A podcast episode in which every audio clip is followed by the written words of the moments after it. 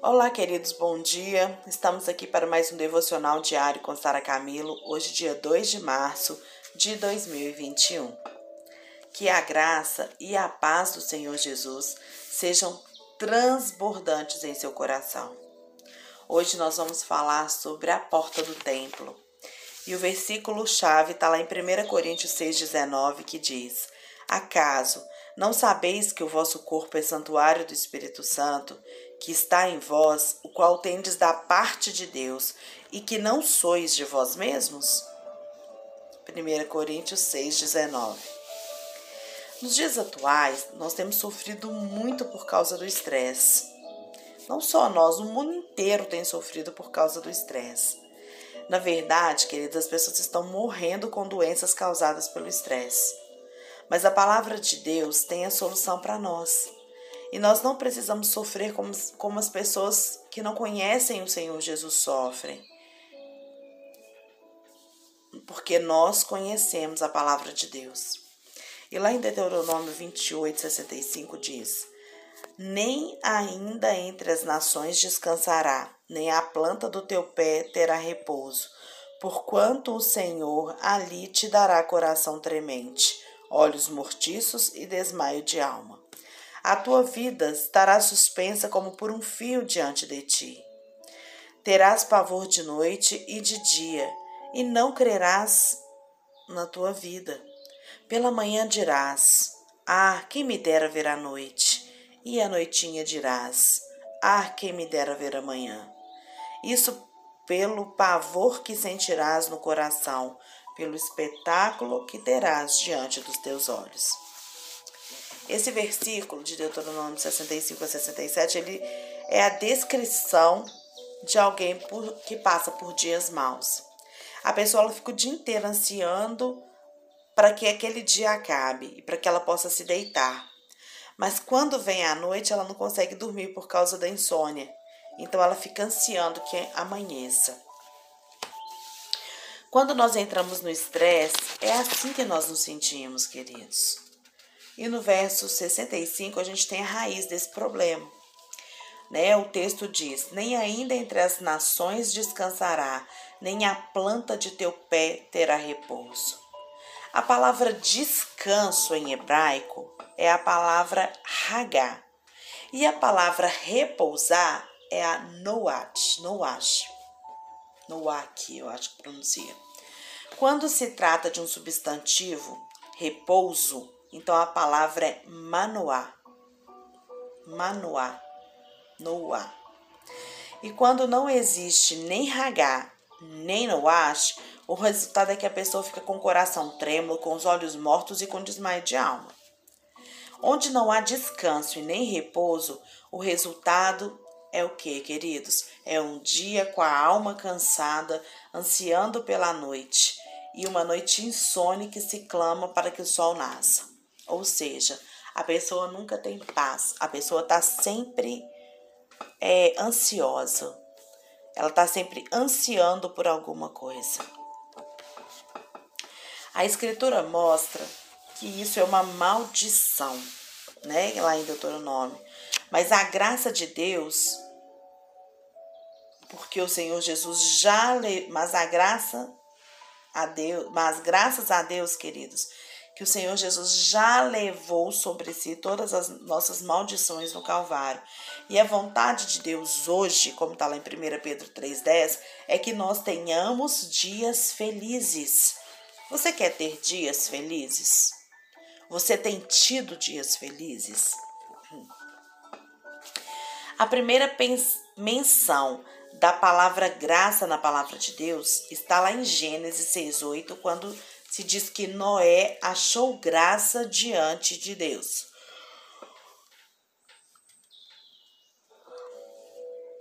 Olha que interessante. A revelação está oculta no nome de Noé.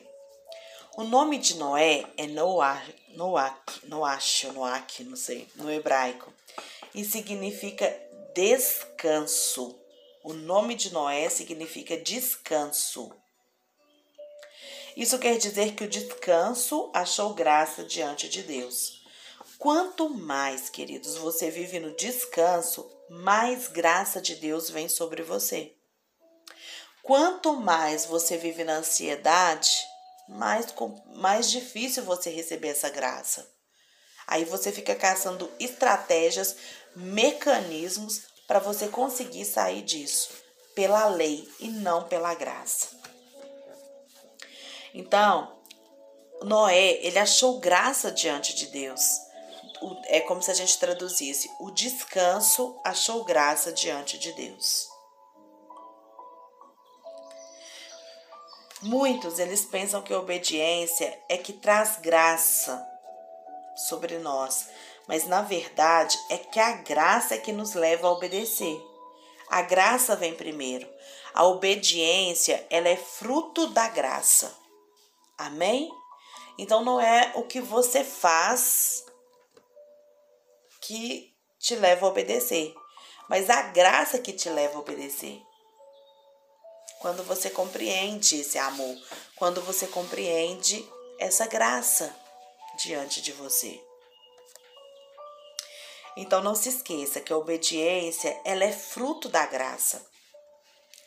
A fé também, ela é muito importante, mas ela não faz a graça acontecer. Ah, não é a minha fé que faz a graça acontecer. É como se a graça fosse um sol brilhando lá fora a fé fosse a janela que abrimos para desfrutar desse sol. A janela ela não cria a luz, mas a janela ela permite que a luz entre.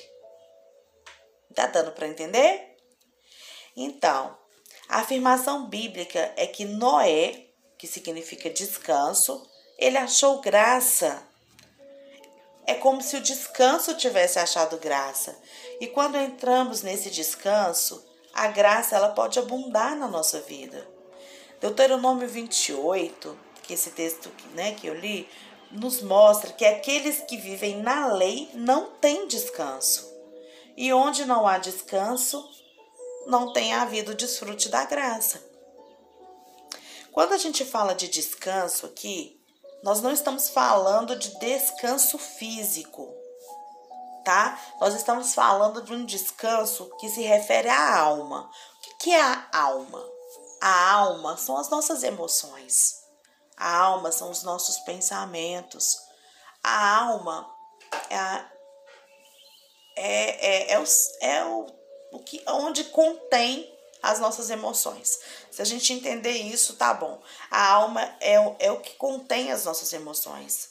Então é possível desfrutar de um tal descanso anterior, interior, queridos, que mesmo vivendo super ocupado com trabalho, trabalhando o dia inteiro, você pode ser livre do estresse.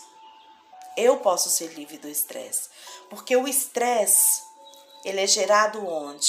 Na alma. É na alma. O estresse ele é gerado pela ansiedade da alma. Mas nós conhecemos a palavra de Deus e nós sabemos que o descanso de Deus na nossa alma vai nos fazer aproveitar muito, receber muito dessa graça, porque nós vamos parar de confiar na nossa própria força, na nossa própria solução. Muitos, mesmo trabalhando pouco, vivem cheios de ansiedade, angústia e preocupações e isso os tira do descanso. Então o problema não é o trabalho, o problema é o estresse. Lá em Jó 3, 25, 26, Jó diz assim: Aquilo que teme me sobrevém, e o que receio me acontece. Não tenho descanso, nem sossego, nem repouso, e já me vem grande perturbação ele diz que por não ter descanso, sossego ou repouso, a perturbação vem sobre ele. É uma equação simples. A falta de descanso, sossego e repouso vai gerar o que em nós? O estresse. E o estresse vai gerar o que? Uma grande perturbação. Qualquer casal sabe que antes de qualquer discussão, não é? Eles já estavam perturbados e estressados. toda discussão, gente, seja familiar ou seja em qualquer outra circunstância, ela provém da perturbação. Se a nossa alma estiver tranquila, podem fazer o que quiser com a gente, que a gente vai estar tá ali tranquilo para resolver. Mas quando a gente está perturbado, sabe, com perturbação, a gente vai sim perder o sentido ali, vai acabar brigando e vai acabar discutindo, e daí vem né, as separações nos lares, aí vem a briga com familiares, porque a nossa alma não está desfrutando desse descanso. Porque quem nos justifica é Deus, porque quem nos direciona é Deus. Então, quando a nossa vida está centrada na nossa alma, a nossa tendência é não descansar. A nossa tendência é levar uma vida na carne, uma vida no ego, uma vida no eu. E essa, e essa vida na alma, ela traz perturbação. Por isso, nós devemos priorizar o descanso em vida familiar, no casamento, o descansar em Deus, o descansar com as pessoas que a gente ama. Não vale a pena a gente ficar correndo atrás de qualquer coisa que tira o nosso descanso e o descanso da nossa família. Não perca a paz por qualquer coisa que daqui a 10 anos você não vai se lembrar mais. Mas se você fica estressado por essas coisas hoje, daqui 10 anos você ainda vai sofrer as consequências desse estresse que você está gerando hoje na sua vida. O descanso na alma, ele é mais importante do que tudo, pois ele faz abundar a graça de Deus na sua casa, na sua casa que é templo do Espírito. O descanso, ele encontra favor.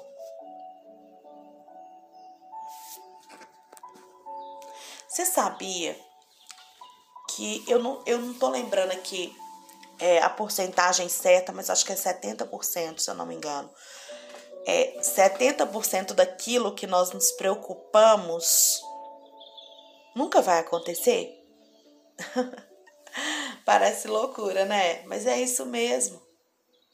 Aquilo que tira o nosso sono, que faz a nossa preocupação, sabe? não vai acontecer. Aquilo que você vai perder noite de sono, você vai ficar ali, não vai acontecer na sua vida. É muito sério, né? Mas quando nós encontramos esse descanso, esse favor de Deus, a gente, sem a, menor sombra de dúvida, a gente vai estar tá muito melhor, a gente vai estar tá tranquilo.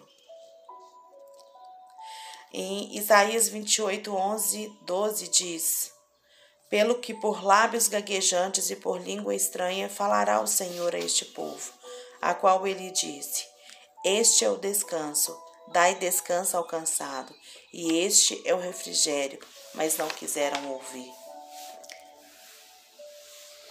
Esse é o descanso, esse não é um descanso qualquer. Ele é o, o descanso, é o refrigério, é o que nos leva a esse e o que é que nos leva a esse descanso, queridos?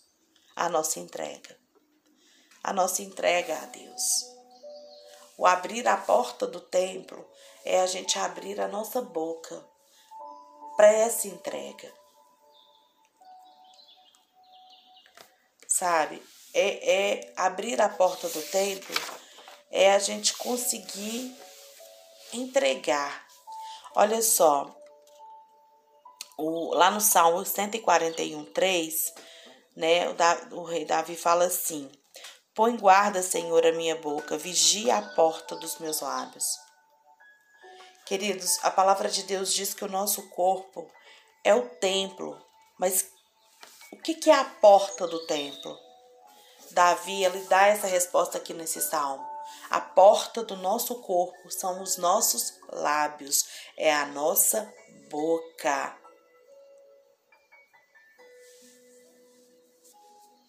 Nós precisamos abrir a nossa boca para falar daquilo que traz vida.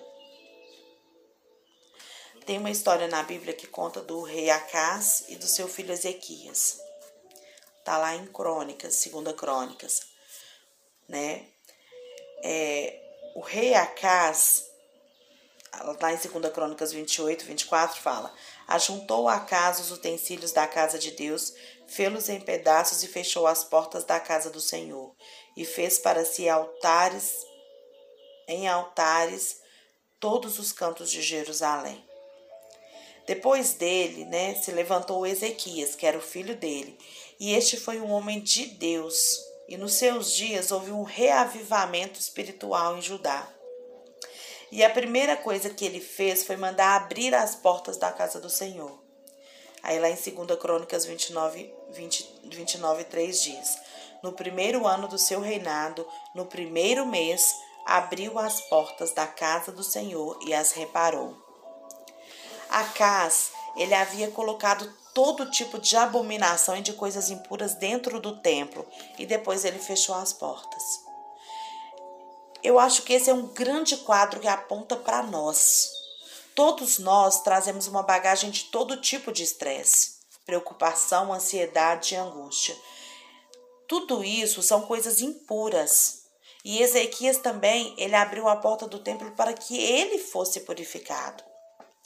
Lá no Velho Testamento, muitas vezes as doenças eram chamadas de impurezas. E quando o Senhor curou o leproso no Evangelho, ele diz que ele o purificou.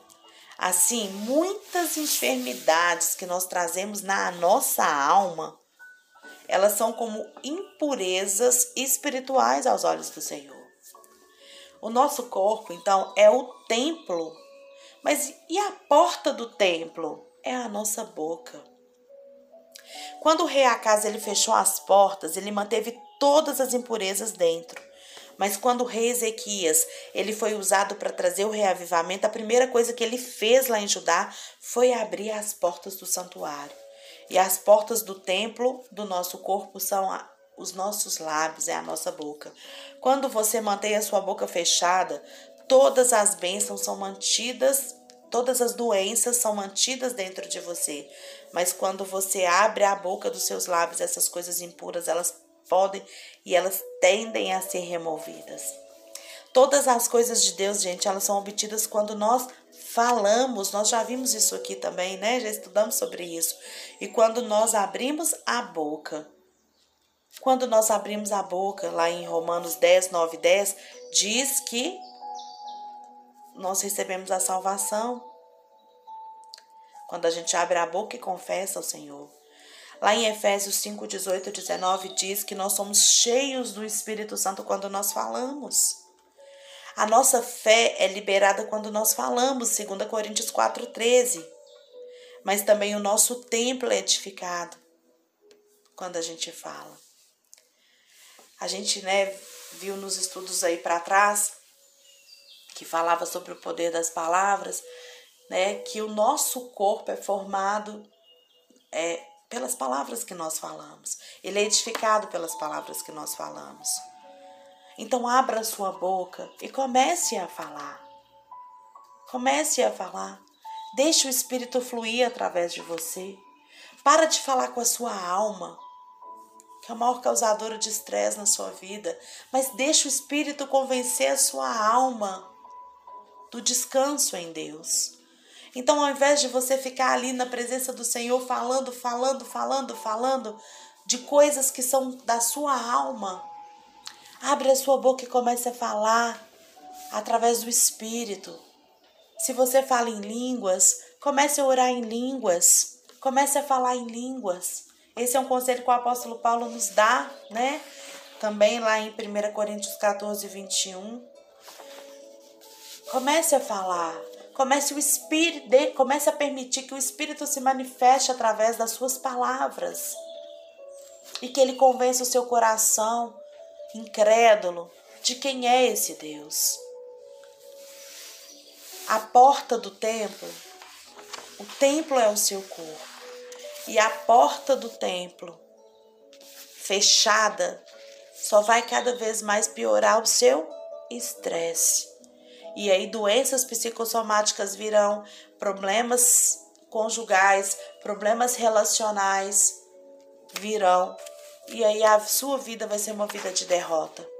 Mas quando você abre a sua boca, que é a porta do templo, porque o templo é o seu corpo, e você permite que o Espírito de Deus que está dentro de você manifeste o seu fruto através da sua boca, através de louvor, de adoração, através de gratidão, você pode ter certeza que todo o seu corpo será purificado. Como Ezequias faz ali em 2 Crônicas, ao abrir a porta do templo, o templo foi purificado e o povo pôde voltar a utilizar ali o templo. Pare de manter o seu templo, que é o seu corpo, o templo do Espírito Santo, que é o seu corpo, fechado. Ou quando abre cheio de impureza, pare. Conte para você mesmo aquilo que Deus faz na sua vida. Desfrute desse descanso. Noé achou graça diante de Deus. O descanso acha graça diante de Deus. Pare com essa vida de estresse. Pare. É o que o Senhor te diz nessa manhã. Eu não te quero estressado. Eu não te quero estressada. Eu não te quero doente. Mas eu te quero curada, livre. Abra sua boca, abra a porta do templo e comece a declarar a bondade e a fidelidade desse Deus na sua vida. Que o Senhor te abençoe nesse dia. Que o Senhor faça transbordar sobre a sua vida a paz dele, o entendimento dele, para que você desfrute desse maravilhoso descanso que o Espírito Santo pode nos dar. Que Deus te abençoe.